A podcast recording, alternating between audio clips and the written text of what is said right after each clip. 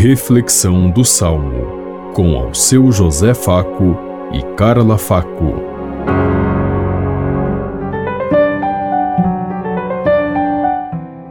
Paz e bem a todos os ouvintes que estão em sintonia conosco neste dia, na meditação do Salmo 41. Minha alma tem sede de Deus, do Deus vivo, e quando verei a face de Deus? Assim como a corça suspira pelas águas correntes, suspira igualmente minha alma por vós, ó meu Deus. Minha alma tem sede de Deus, do Deus vivo. E quando verei a face de Deus? A minha alma tem sede de Deus e desejo o Deus vivo. Quando terei a alegria de ver a face de Deus? Minha alma tem sede de Deus, do Deus vivo. E quando verei a face de Deus? Enviai vossa luz, vossa verdade, elas serão o meu guia, que me levem ao vosso Monte Santo até a vossa morada. Minha alma tem sede de Deus, do Deus vivo.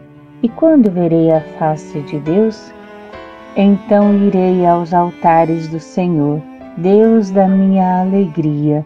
Vosso louvor cantarei ao som da harpa, meu Senhor e meu Deus.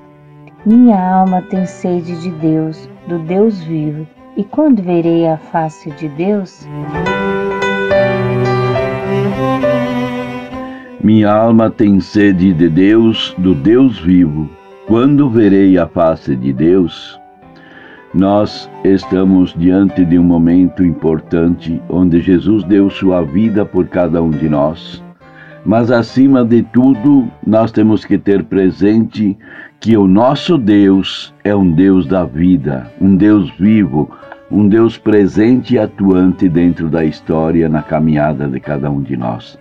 Nós vemos hoje cristãos por toda parte que anunciam e que vivem um Deus morto, um Deus que não tem mais sentido para as coisas e ficamos apego a isso.